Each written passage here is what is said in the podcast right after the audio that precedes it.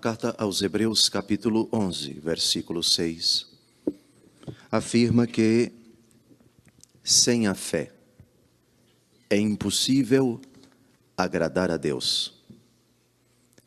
Jesus também é muito incisivo quando afirma no Evangelho segundo Marcos, capítulo 16, versículo 16: Quem crê e for batizado será salvo.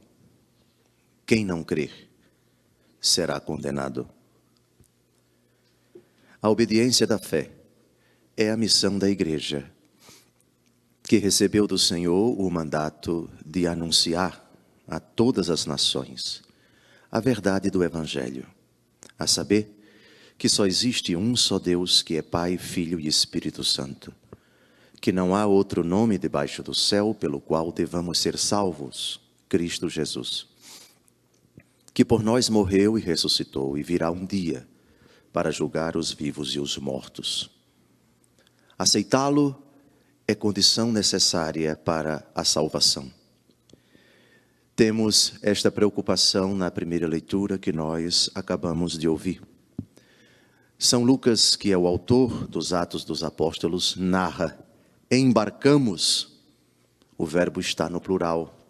Ele está no barco. Ele está ali presente, acompanhando mais uma viagem missionária do apóstolo Paulo, por meio do qual algumas mulheres escutam o Evangelho, abrem o seu coração para Cristo e se deixam batizar. Dentre elas, uma mulher rica, digamos, uma empresária, Lídia, da cidade de Tiatira, hoje Turquia, uma das sete igrejas do Apocalipse. Ela era comerciante de púrpura e ouvia com atenção os discípulos, os apóstolos do Senhor, pregar a santa palavra. Depois de batizada, ela formula um convite insistente para os instrumentos de Deus repousarem, jantarem na sua casa. Lídia de pagã a cristã, de ouvinte a seguidora de Cristo. Ela abraçou a fé. No Evangelho de hoje, nosso Senhor Jesus Cristo fala-nos de uma realidade trágica. É um, um extrato do seu discurso de despedida. Os apóstolos, já cientes de que Jesus irá morrer dentro de pouco tempo, estão desolados. E Jesus reserva para esse momento crucial um anúncio que ele havia deixado em segredo durante os seus três anos de vida pública: a divindade do Espírito Santo. É preciso que eu vá. Se eu não for, ele não virá a vós, e quando ele vier, ele vos recordará tudo aquilo que eu disse. O Espírito Santo é chamado de Consolador, mas um título, um qualificativo que muito agrada a Jesus para atribuir ao Espírito Santo é Paráclito. Palavra que significa, palavra grega que significa advogado, intercessor, mas também defensor. E essa é a tradução do Evangelho na língua portuguesa, no missal, no, no lecionário, como acabamos de ouvir quando vier o defensor. O papel do Espírito Santo, que é recordar, que é ensinar, que é consolar, é também o papel de defender. Defender contra quê? Contra o quê ou contra quem? A primeira resposta é a mais óbvia, que é verdadeira: defender das fustigações do demônio, sem dúvida alguma. Mas não é apenas este o inimigo contra o qual temos que lutar.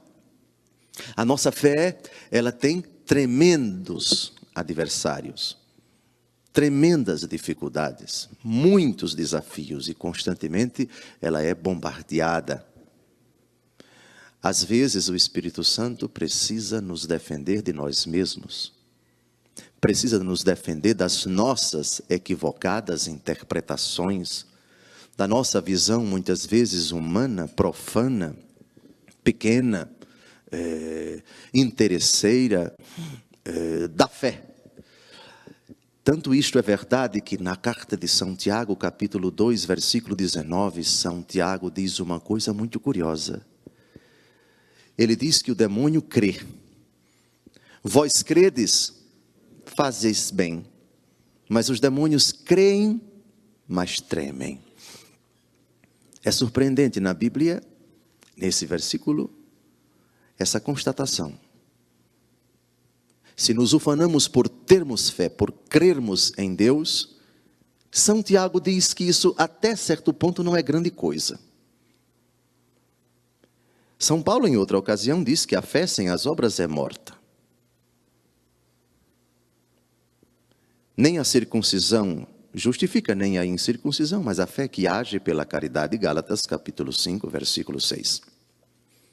A fé é um elemento crucial, sem dúvida alguma, mas ela é um dos dados, dos presentes, dos dons que Deus nos concede, por meio dos quais somos convidados a viver plenamente o seguimento de Jesus. A fé descontextualizada de outras virtudes, como por exemplo a virtude da caridade ela pode se tornar até fonte de condenação. Uma fé estéril, uma fé deturpada, uma fé oportunista. Qualquer adjetivo que nós associarmos à fé, ela pode nos levar à condenação.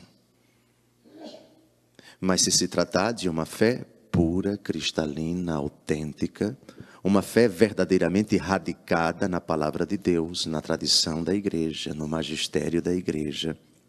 Uma fé humilde, uma fé provada como a de Santo Atanásio, baluarte da ortodoxia da igreja, que sofreu tremendas perseguições para defender a divindade do Filho, quando campeava na igreja uma doutrina herética chamada arianismo, que negava a divindade do Filho que afirmava que o Verbo de Deus era apenas uma criatura, que aquele que nasceu da Virgem Maria não era Deus com o Pai com o Espírito Santo, portanto, negava-se o dogma da Trindade e Atanásio, que foi um dos grandes padres do primeiro concílio ecumênico, o concílio de Nicéia no ano 325, tudo suportou por causa de Cristo. Sem dúvida alguma, essa fé justifica, esta fé salva, esta fé é verdadeiramente aquela realidade da qual Jesus falou, repito, quem não crer será condenado. É bom, portanto, sempre ter em mente Tiago, capítulo 2, versículo 19. Os demônios creem, mas tremem. Aquilo em Cristo Jesus que me leva a afirmar, eu creio. Também parte disso o demônio acredita. E ele demonstra isso no início do Evangelho segundo Marcos. Jesus na sinagoga está a expulsar o demônio de um possesso. E quando o possesso vê Jesus, o diabo nos seus lábios diz: Vieste aqui para perder-nos, sei quem tu és, o Santo de Deus. Isso é um ato de fé. O demônio de fato reconhece que Jesus é o Filho de Deus. Só que Jesus diz: cala-te e sai deste homem. Essa parte da fé, essa dimensão da fé cognitiva, uma mera asserção de uma verdade, isso não significa muita coisa. Amados, outra coisa assustadora de Jesus no Evangelho de hoje é uma insinuação de que até aqueles que têm fé podem ceder, podem sucumbir à tentação de matar em nome da fé, pregar com intenções escusas, perseguir as pessoas, dizimá-las, eliminá-las em nome da fé. Digamos uma fé assassina, uma fé terrorista, uma fé persecutória, uma fé que não admite absolutamente que alguém discorde da sua maneira de pensar e qualquer opositor, qualquer oponente precisa sumariamente ser eliminado. Virá a hora em que aquele que vos matar julgará estar prestando culto a Deus. Esse fenômeno atual, tristemente divulgado pela mídia, de pessoas que adoram Alá e matam em nome de Deus, e trucidam pessoas porque não acreditam na sua concepção de Deus, na sua concepção de mundo, na sua ideologia. Alá é grande, Alá é grande, e se explodem e perseguem impiedosa, implacavelmente as pessoas.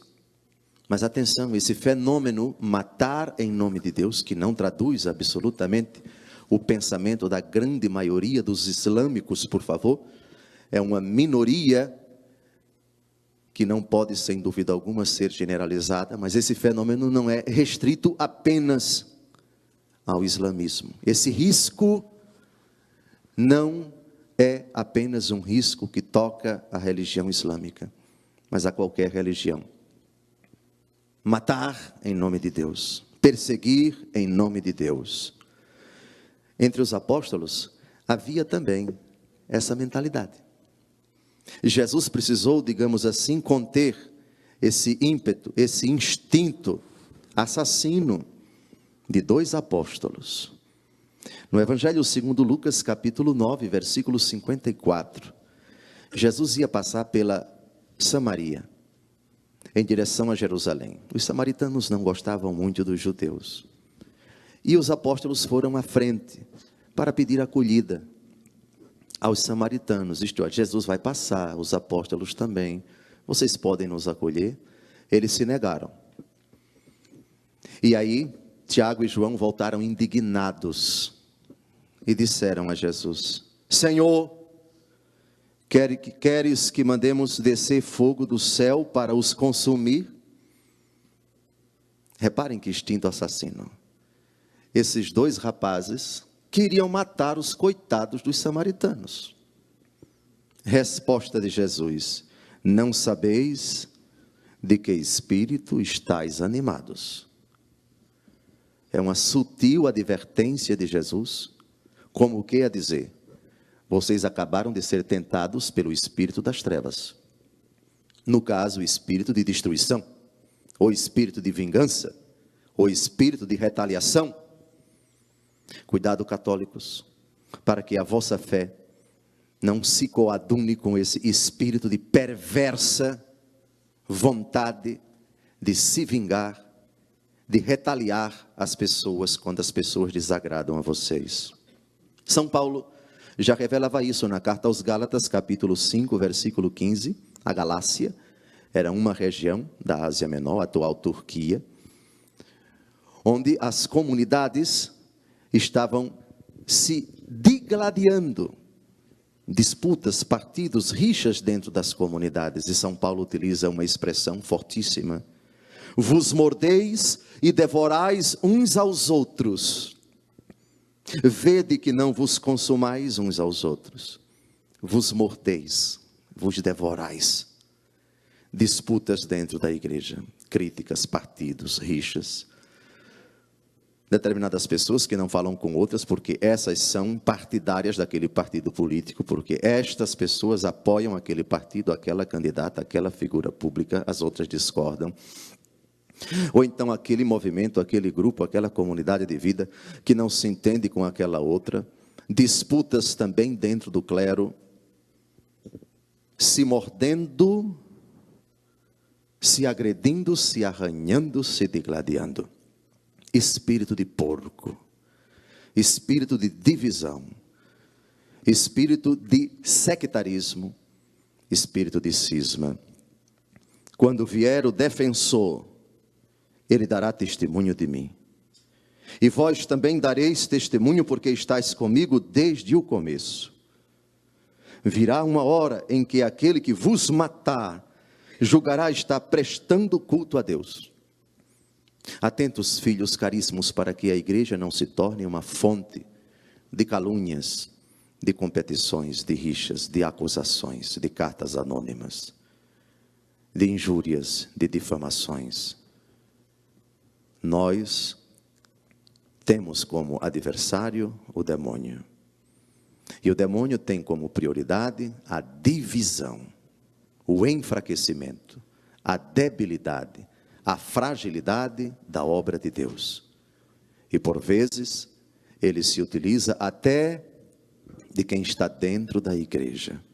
Não por acaso Jesus precisou chamar o primeiro Papa de demônio, de Satanás, porque em boa fé ele acabou se tornando instrumento de Deus, do diabo, perdão, para tentar nosso Senhor Jesus Cristo.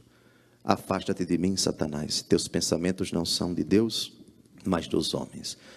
Ajude-nos, o defensor, o Espírito Santo, a nos proteger das ciladas diabólicas de Satanás, que sabendo que a fé, dom precioso que Deus nos concedeu, é um baluarte importantíssimo e nos torna inexoráveis, indestrutíveis na caminhada rumo ao céu, porém tenta minar a fé com esses sentimentos mesquinhos, com esses sentimentos mundanos, com esses pensamentos pecaminosos de agredir, de murmurar, de fofocar, de rebaixar, de destruir o outro, seja por ciúme, seja por inveja, seja por vingança, seja por retaliação.